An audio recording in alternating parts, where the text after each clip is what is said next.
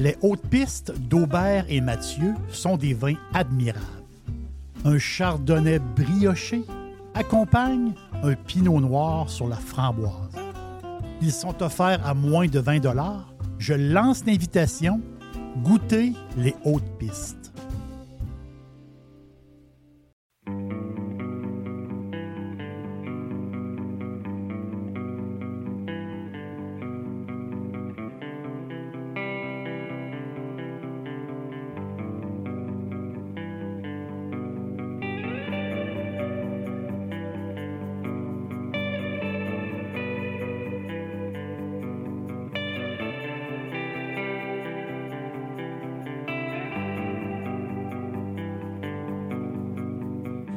looked at me and said, let's never grow up.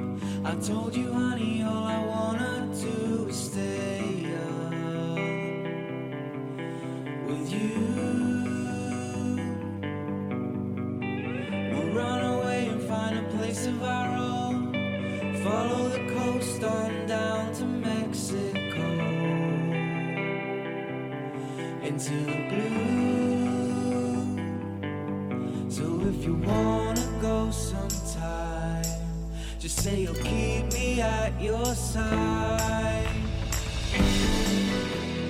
Vous avez choisi l'Espagne pour votre prochaine escapade? Vous avez choisi l'Espagne peut-être par hasard? Une chose est sûre, c'est que vous allez adorer votre voyage. L'Espagne est un pays fascinant, un pays millénaire, et il y a tellement de choses à voir, il y a tellement de choses à manger et il y a tellement de choses à boire. L'Espagne est divisée en 17 régions. On les appelle les communautés autonomes. D'un point de vue politique, ben c'est des, régions qui ont un statut euh, indépendant de gouvernance. Ces régions-là représentent des entités historiques. Un Catalan n'est pas un Galicien. Un Aragonais n'est pas un Valencien. Plus on passe de temps en Espagne, plus qu'on se rend compte que le régionalisme, c'est très, très fort dans ce pays-là. Peut-être un des pays dans le monde où les régions, l'identité des personnes qui habitent leur région, c'est, extrêmement fort.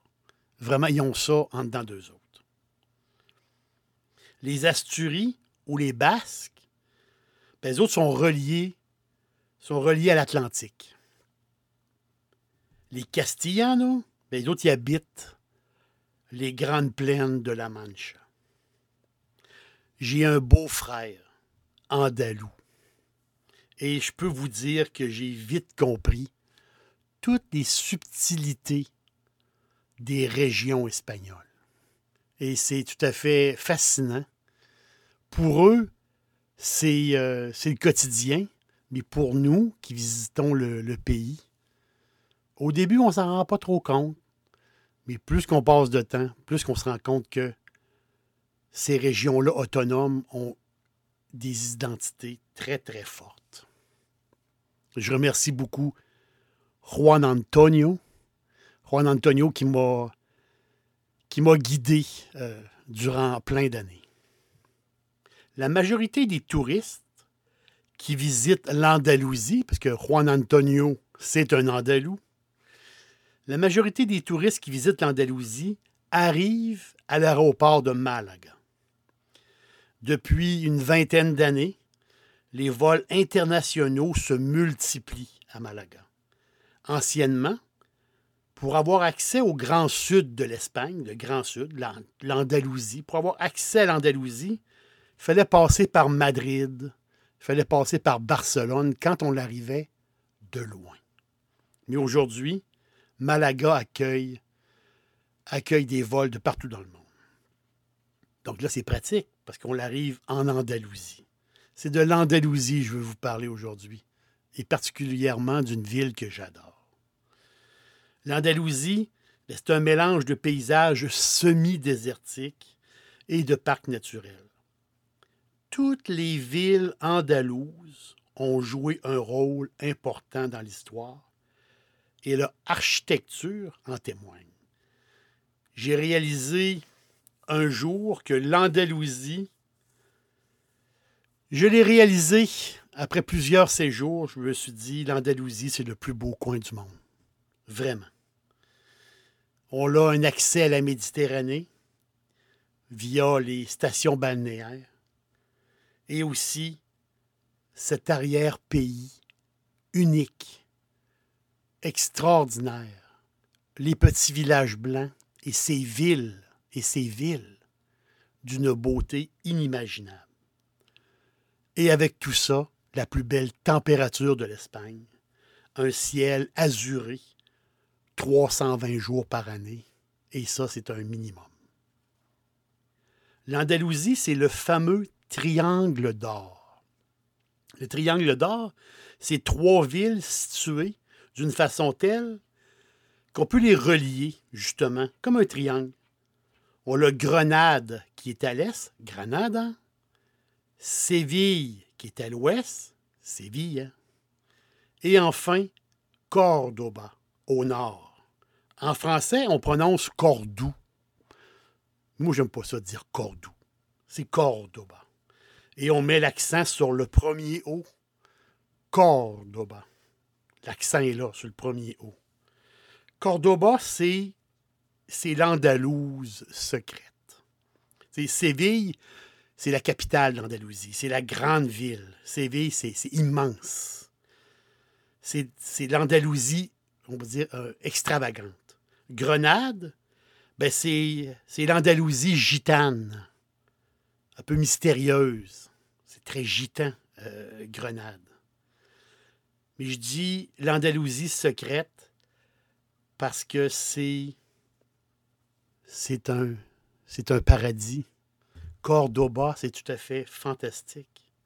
Imaginez, c'est une place pour aller flâner. À Cordoba, on prend le temps de vivre, on va là flâner, on va là marcher. La ville est facile à marcher. Il n'y a pas de côte. La ville est vraiment, vraiment plaisante.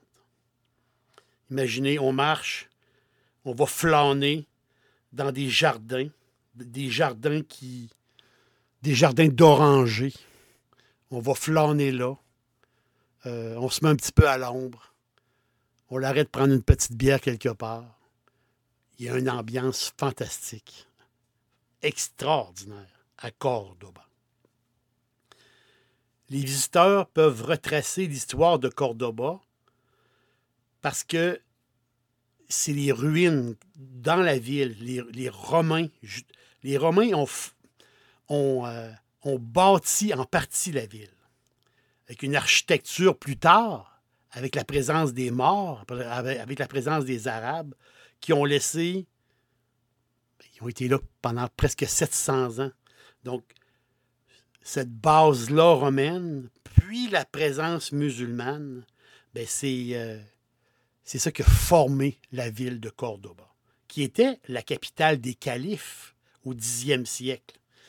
Cordoba, c'était une ville très, très connue au Xe siècle. On parle qu'il y avait 100 000 habitants à l'époque. C'était une des villes les plus puissantes d'Europe. Il rivalisait justement avec des villes de l'islam comme Damas ou Bagdad. La grande Cordoba du, du Xe siècle. Mais avec la reconquête des catholiques, Cordoba, la ville aux 300 mosquées, ben, Cordoba s'est rattaché au royaume de Castille. Aujourd'hui encore, ben, Cordoba, c'est drôle parce qu'on sent cette, cette présence-là arabe tout le temps. Mais Cordoba, c'est pour, pour les Espagnols, c'est un peu comme le symbole de la chrétienté. Classé au patrimoine mondial de l'UNESCO, la fameuse mosquée cathédrale est vraiment unique. Imaginez une forêt de 850 colonnes de l'ancienne mosquée, la Mesquita. La fameuse Mesquita, c'est de toute beauté. C'est incroyable. C'est fou. Vous visitez la Mesquita, c'est impressionnant. Et rattaché à la Mesquita, ben, cette église, justement, cette église, pour quelques euros, une dizaine d'euros, on fait une visite vraiment intéressante. Dixili, c'est mon poulet frit préféré. Chez Dixili Charlebourg, vous allez être reçu par une équipe formidable. Le restaurant offre beaucoup d'espace à l'intérieur comme à l'extérieur avec son vaste stationnement. Un poulet frit débordant de saveurs tout à fait extraordinaire. On vous attend à Québec, Dixilly, Charlebourg. Le château voisin, justement, de la Mesquita. Bien, le château voisin, c'est l'Alcazar.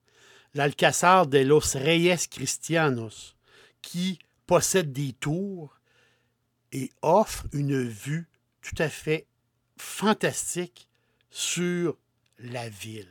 Vous allez adorer votre visite à l'Alcazar de los Reyes Cristianos.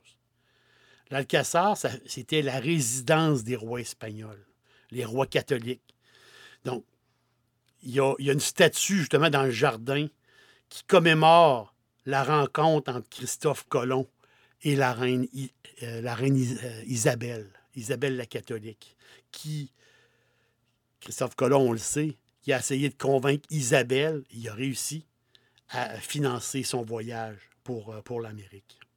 Et là, justement, à la tombée de la nuit, on se trouve sur une terrasse pour voir s'illuminer les lumières qui mettent en valeur l'Alcazar et les autres bâtiments historiques. Il y a une ambiance tout à fait magique. On dirait qu'on est, au ciel à un moment donné. C'est, c'est un endroit superbe justement, le lendemain, on prend une marche. On prend une marche dans, cette belle ville de Cordoba. On prend une marche jusqu'au vieux pont, qui je vous le dis, c'est recommandé, qui, a été construit, ce pont-là, au premier siècle avant Jésus-Christ. Ben, c'est là, justement, la présence romaine. Ce pont-là, qui, qui, qui a été le seul lien parce que là-bas, à Cordoba, il y a la rivière qui passe, le Guadalquivir. D'autres ils appellent ça un fleuve, nous, on appelle ça une rivière. Mais le Guadalquivir, qui était un fleuve navigable à une certaine époque, mais ce pont-là, pendant 20 siècles, était le seul lien entre les deux rives. Un superbe pont romain euh, assez spectaculaire une visite guidée, euh, ça peut être intéressant à Cordoba. On fait beaucoup de choses par nous-mêmes. Mais je vous recommande une visite guidée qui vaut la peine. Ça vaut la peine de payer. C'est le tour des patios andalous. Oh boy! Il n'y a rien de plus typique que ça. C'est très, très andalou. Très, très andalou.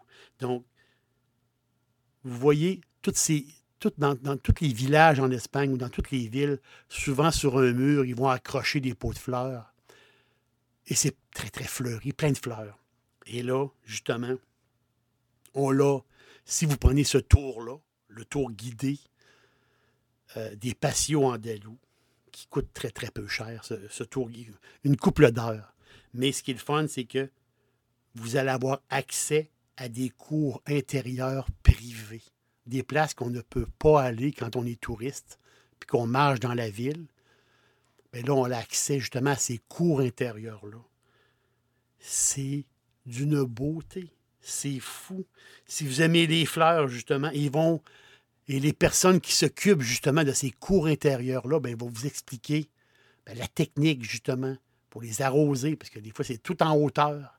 Et c'est euh, c'est vraiment, vraiment un beau tour à faire, très peu cher. Euh, puis même Cordoba, c'est le fun parce qu'il y a même un festival des patios fleuris. Donc, les violettes, les œillets, les Andalous, euh, c'est des passionnés des fleurs, vraiment, c'est des passionnés des fleurs. C'est eux qui m'ont donné le goût de faire des boutures. Moi, j'aime beaucoup faire des boutures euh, à la maison, des boutures de géranium. Et c'est les Espagnols qui m'ont donné le goût de faire des boutures. Parce qu'avec avec un plant de géranium, et moi, je vais en faire deux, trois, quatre, alors je vais multiplier mes géraniums. Et ça, je l'ai appris justement. Je l'ai appris en Espagne. Et euh, je remercie la dame qui, m'avait donné un genre de petit cours sur les, sur les fleurs. Eux autres, ils, autres, ils, aiment ça multiplier, justement, multiplier les fleurs. Les fleurs. Et là, vous êtes à Cordoba, à peine, à peine 30 kilomètres. C'est pas loin. On peut y aller en autobus, il n'y a, pas de problème. À peine, à peine 30 kilomètres, direction ouest, il y a le, le superbe château Almodovar, Castillo de Almodovar, situé sur une montagne et le village est tout, au, tout en bas. Autour du château, il y a un sentier. Et ce sentier-là, il est le fun parce qu'on voit justement, on voit loin. Et la vue, la vue est vraiment, vraiment le fun. Mais c'est quand vous franchissez la porte d'entrée du château, avec ses cours intérieures, avec ses tours, ça va vous donner le frisson. Vous êtes téléporté au Moyen Âge, directement.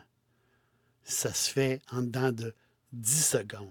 C'est complètement, complètement fou.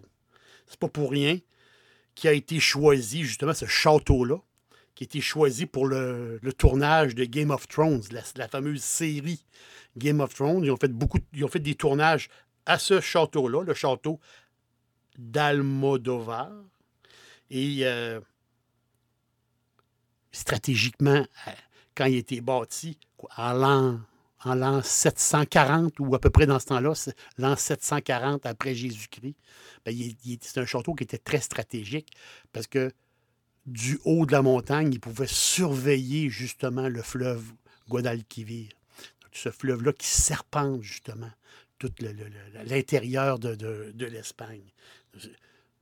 La visite est, c'est une visite presque essentiel si vous allez dans, la région où vous allez à Cordoba. Les jeunes, vont adorer, les adolescents vont adorer justement ben, ce côté médiéval-là, mettre, les pieds dans un vrai château, hein, un vrai château euh, qui, est conservé, qui a été rénové. Vont, les jeunes vont adorer ça. Puis les adultes, ben, les adultes aussi vont adorer. La vue justement cette vue-là qu'on a du château, de la, des belles terres andalouses, c'est, euh, vraiment, vraiment bien. Si vous passez par Cordoba, le best, d'après moi, c'est, trois jours. Trois jours Cordoba, vous êtes... Euh, on peut y habiter pour, pour plus longtemps, je le ferai. Mais pour euh, quelqu'un qui visite l'Andalousie, qui veut voir un peu, qui veut se promener un petit peu, trois jours à Cordoba, le temps de relaxer, le temps de voir la vieille ville, le temps de, le temps d'aller voir le château, justement. Et tout ça, tout ça, on, fait ça d'une manière relaxe. Et aussi, ben, on peut prendre une bonne bouffe au restaurant. C'est le fun de manger, justement. C'est le fun de manger andalou. La Bodega Campos, Bodega Campos, qui moi, je pense que ça va vous plaire. Euh, souvent, les, euh, propriétaires de les propriétaires d'hôtels les, euh, ou ceux qui ont des Airbnb vont conseiller ce restaurant-là. Puisqu'ils savent que les touristes, les étrangers vont adorer ça parce que c'est une, bonne bouffe andalouse, vraiment. Là, vous allez, là, c'est très, très beau. Patio avec des arches. Il y a des salles, plusieurs. C'est grand, c'est quand même assez grand. Euh, cette bodega-là, la bodega Campos. Et c'est là, justement, que c'est là qu'il se consacre au vieillissement des vins. Vous savez, ces vins typiques du sud de l'Espagne, les vins typiques de style Xérès, ou un peu comme les sherry. Donc, dans le sud de l'Espagne, Il y a énormément de vins fortifiés. Souvent, c'est des raisins aussi qui ont été séchés au soleil et qui, ont, ensuite ont été vinifiés.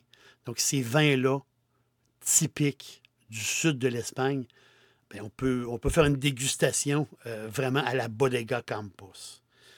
Pour un dîner décontracté ou bien, ou bien une soirée un peu plus chic, vous allez aimer la Bodega Campos.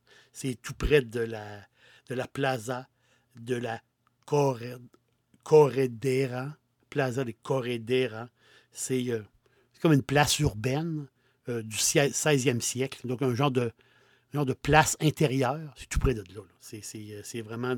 Vous allez adorer la, la, Bodega Campos. Et si vous voulez avoir un, un petit bar à tapas vraiment sympathique, El Abanico. El Abanico. Je peux, je peux vous référer des tonnes de bars de à tapas. Mais moi, j'ai adoré El Abanico. J'étais allé plusieurs fois. Donc, j'adore ça. C'est tout près de la mesquite. Hein. Et spécialité andalouse, justement. Et les fameuses croquettes. Hein. Ça, c'est très andalou. Les croquettes, les croquettes. C'est toujours drôle de voir les croquettes. D'autres, ils ont une croquette, justement, à base de viande à base, à base de viande euh, de bœuf, mais c'est des croquettes à base de, de viande de la queue du taureau. C'est bon. C'est incroyable. Et ces aubergines-là, justement, les fameuses aubergines frites avec le miel de canne, c'est bon. Ça, c'est typique, typique, purement. avec ça, là, vous prenez une bonne bière froide, là, puis avec un petit verre de RS, puis vous êtes, vous êtes aux anges avec euh, euh, cette bouffe-là andalouse qui, euh, qui, est superbe. Cordoba veut dire aussi, ça c'est ça c'était le, grand classique. Cordoba veut dire le flamenco. Moi j'adore le flamenco. J'aime ça aller voir des spectacles de flamenco.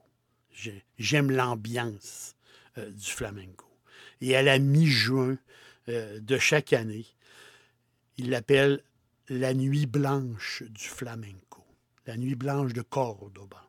c'est un événement artistique qui est dédié au flamenco. Ça commence, c'est une nuit, la fameuse nuit blanche. Ça commence vers 9-10 heures le soir et on file jusqu'à 5-6 heures le matin. Il y a une dizaine de lieux dans la ville où ce qu'on peut voir, c'est comme un non-stop des spectacles de flamenco gratuits qu'on peut voir à travers la ville. c'est vraiment, vraiment le fun. Mais il a une ambiance. Hein. Il a une ambiance incroyable. Et là, vous entendez justement dans ces vieux murs-là, dans les vieux murs de Cordoba, vous entendez des échos de tous ces spectacles de flamenco. On se croirait dans un, dans un univers tout à fait, tout à fait différent. Euh, euh, on s'imprègne justement de la musique, puis des vieux murs, puis du passé de la ville de, Cordoba. Le lendemain, bien, le lendemain, il faut partir. C'est, notre départ. On s'en va. Il faut partir de Cordoba. Il faut aller ailleurs. C'est comme ça quand on, quand on voyage. Il faut laisser une place. Mais vous allez vous dire que cette belle Andalouse-là, la belle Andalouse secrète, c'est comme ça que moi je l'appelle, l'Andalouse secrète, mais c'est sûr que Cordoba, l'Andalouse secrète, à jamais va rester en vie. Je pourrais dire un, un mot que les Espagnols disent souvent, Olé, Olé, Cordoba.